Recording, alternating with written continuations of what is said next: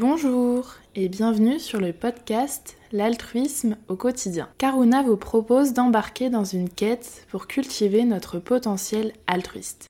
Karuna Sechen est une association humanitaire fondée par Mathieu Ricard. Nous agissons en Inde, au Népal et en France pour contribuer à briser le cycle de la pauvreté. En 2022, nous avons accompagné 670 000 personnes, cheminant ainsi vers un avenir meilleur en devenant actrices de leur propre développement. Nous sommes convaincus que l'altruisme est l'une des solutions concrètes pour rendre le monde plus juste. C'est ainsi que deviennent possibles des sociétés plus conscientes et bienveillantes. Ensemble, inspirons-nous, entraînons-nous et engageons-nous pour l'altruisme au quotidien. Bonjour je m'appelle Inès, stagiaire en communication et plaidoyer, et aujourd'hui je vous parle des histoires qu'on se raconte.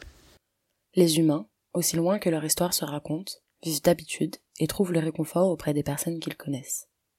Nous cultivons ces rapports en s'attachant à nos points communs, mais pour reprendre les mots de Léonore de Récondo, refuser la rencontre avec autrui, c'est s'appauvrir. Chaque personne a des similitudes comme des différences. Plus grandes les différences, plus forte la distinction entre nous et eux. Certaines sont évidentes, sans conséquences négatives telles quelles.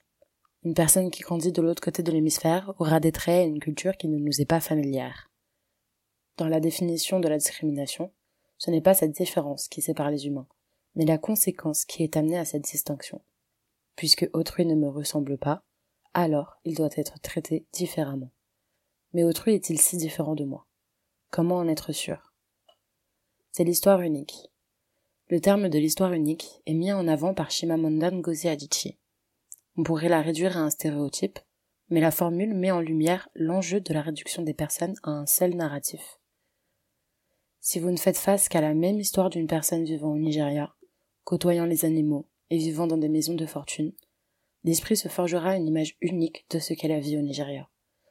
C'est l'expérience que Shimamanda Ngozi relate lorsqu'elle part faire ses études aux États-Unis. Elle est confrontée à l'histoire unique, son histoire unique, qui ne laisse place à aucune nuance.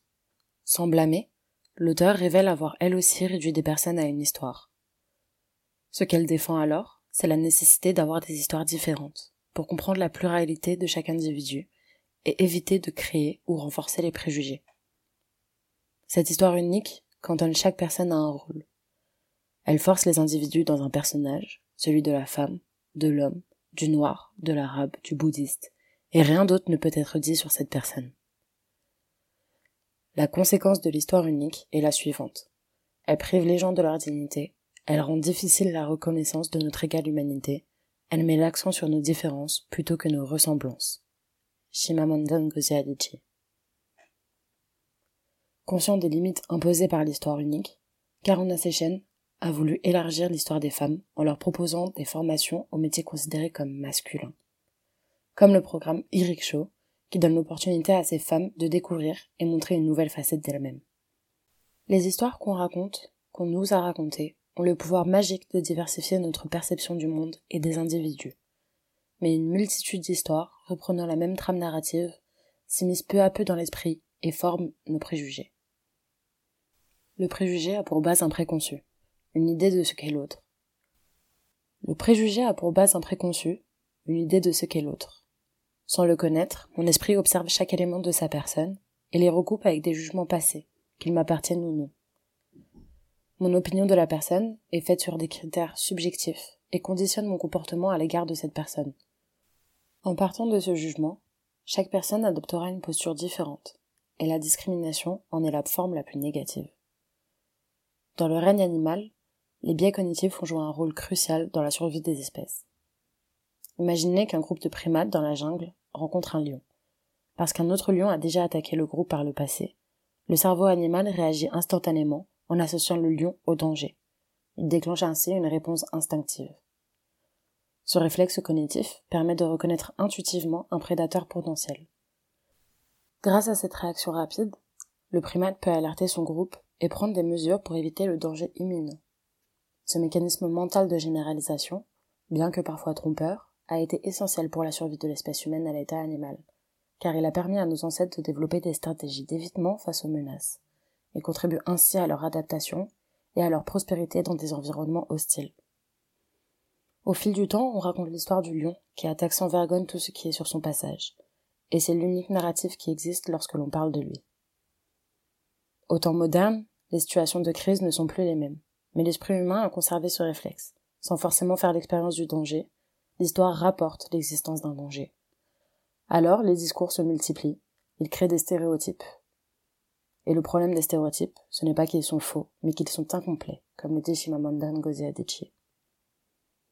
Sans chercher à compléter l'histoire, nous nous enfermons dans des schémas de pensée qui deviennent discriminants, nous poussent à nous éloigner de l'autre pour sa différence.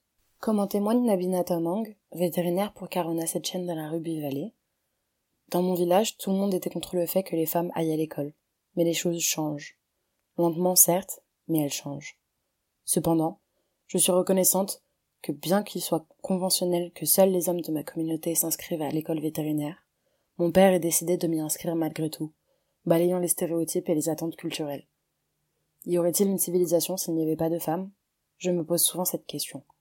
Alors pourquoi pratiquer la discrimination alors que les hommes et les femmes peuvent travailler de manière égale? Comprendre nos biais discriminatoires est crucial pour promouvoir l'empathie, la compréhension mutuelle et l'égalité. Il encourage les individus à remettre en question leur propre perspective, à écouter les expériences des autres et à œuvrer ensemble pour créer une société plus inclusive et juste.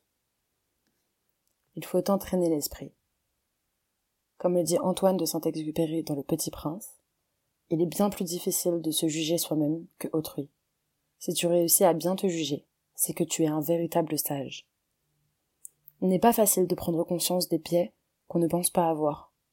Pour les comprendre, il est important de multiplier les sources de savoir découvrir l'existence de ces biais en ouvrant son esprit peu à peu à de nouvelles histoires.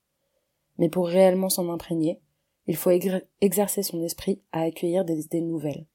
Elles ne corroborent pas forcément avec notre manière de penser, et ce n'est pas un exercice facile. Car lorsque nous sommes confrontés à l'inexactitude de nos préjugés, notre réflexe est de rejeter l'information.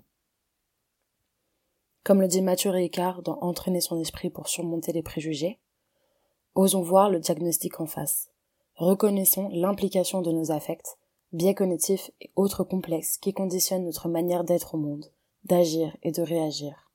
Dès lors, en revenant aux perceptions immédiates, à ce qui se passe ici et maintenant, nous pouvons d'une part dépasser nos préjugés, mais aussi nous mettre à la place de l'autre, prise par ses propres projections mentales. Mathieu Ricard encourage alors à l'émerveillement. Sans mettre de côté ses expériences, nous accueillons les nouvelles et les incorporons à la multitude de souvenirs collectionnés. La difficulté repose dans le détachement de ces biais, la capacité à prendre au corps de nouvelles informations en les écartant de celles déjà répertoriées dans l'esprit, de faire une place nouvelle à une autre histoire, inédite souvent, qui permet de compléter pas à pas une plus grande œuvre. Il ne s'agit pas d'un exercice sans limite, mais de permettre à l'esprit de s'émerveiller quand l'occasion se présente, parfois de manière inattendue. En cultivant l'émerveillement face à la nouveauté, l'esprit est entraîné à se détacher de ses biais pour ne garder que les faits tels qu'ils se présentent à nous. L'exercice n'est pas facile et ne repose pas sur une idée de libération de nos biais, mais de considérer nos actions comme le fruit de ces biais. À terme, l'entraînement de l'esprit nous aidera à prendre conscience des conséquences de nos biais sur nos actes.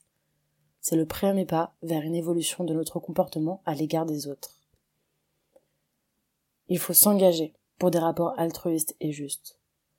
Le monde est vaste, et les histoires qui s'y racontent sont innombrables. Pour passer à l'action, il est important de s'informer de différentes façons et découvrir de nouvelles histoires. La discrimination s'appuie en grande partie sur le vertige que cette immensité peut provoquer, et par réflexe, nous allons à la simplicité du préjugé.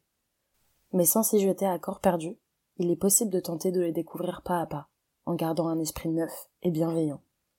En cultivant l'émerveillement et la compassion, il devient de plus en plus facile de s'ouvrir aux histoires. À petite échelle, chacun de nous peut engager un échange, avec des personnes qui, a priori, n'ont rien à voir de nous. Écouter les histoires et raconter la vôtre, dans toute la complexité de l'existence, est une richesse humaine et une force qui rassemble. Je vous laisse avec les mots de Mathieu Ricard. Une société qui attache de la valeur à l'altruisme et place le sort d'autrui au cœur de ses préoccupations, veillera à corriger les inégalités qui sont source de souffrance, de discrimination, de difficulté à s'épanouir dans l'existence et d'accès réduit à l'éducation et à la santé. Merci. Merci d'avoir partagé ce moment avec nous. Nous espérons que cet épisode vous aura nourri et enrichi votre réflexion pour développer le potentiel altruiste qui est en vous. Si vous souhaitez aller plus loin, vous pouvez lire nos articles sur le site internet de l'association karuna-sechen.org. Vous pouvez aussi faire un tour sur nos réseaux sociaux Instagram, Facebook, LinkedIn et YouTube.